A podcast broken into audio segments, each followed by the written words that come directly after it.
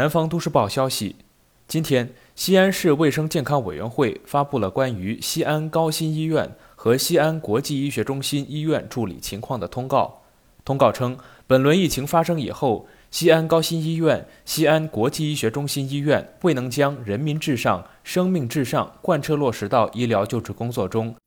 医院的责任意识淡薄，未能履行救死扶伤的职责。未能落实首诊负责和脊椎重症患者抢救等医疗质量管理核心制度，导致延误危急患者抢救以及诊治工作，引发社会舆论广泛关注，社会影响恶劣。经研究，对西安高新医院、西安国际医学中心医院作出如下处理意见：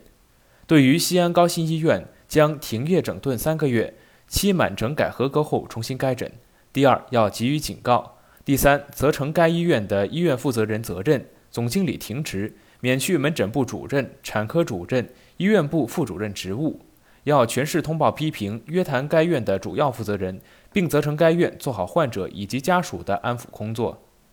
西安国际医学中心医院的处理意见是：第一，停业整顿三个月，期满整改合格后重新开诊。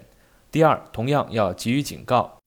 同时，要追究医院负责人责任，免去医院法人代表、董事长职务，主管副院长停职，门诊部护士长停职。最后，要全市通报批评，约谈该院的主要负责人，并责成该院做好家属安抚工作。即日起，两所医院开始停业，期满整改合格后重新开诊。为了做好辖区广大市民群众的医疗保障服务，西安市卫健委制定了高新区两所医院停诊期间保障群众工作、正常生活就医的工作方案，采取系列措施保障群众的就医需求。这里是羊城晚报广东头条，我是主播陈子燕。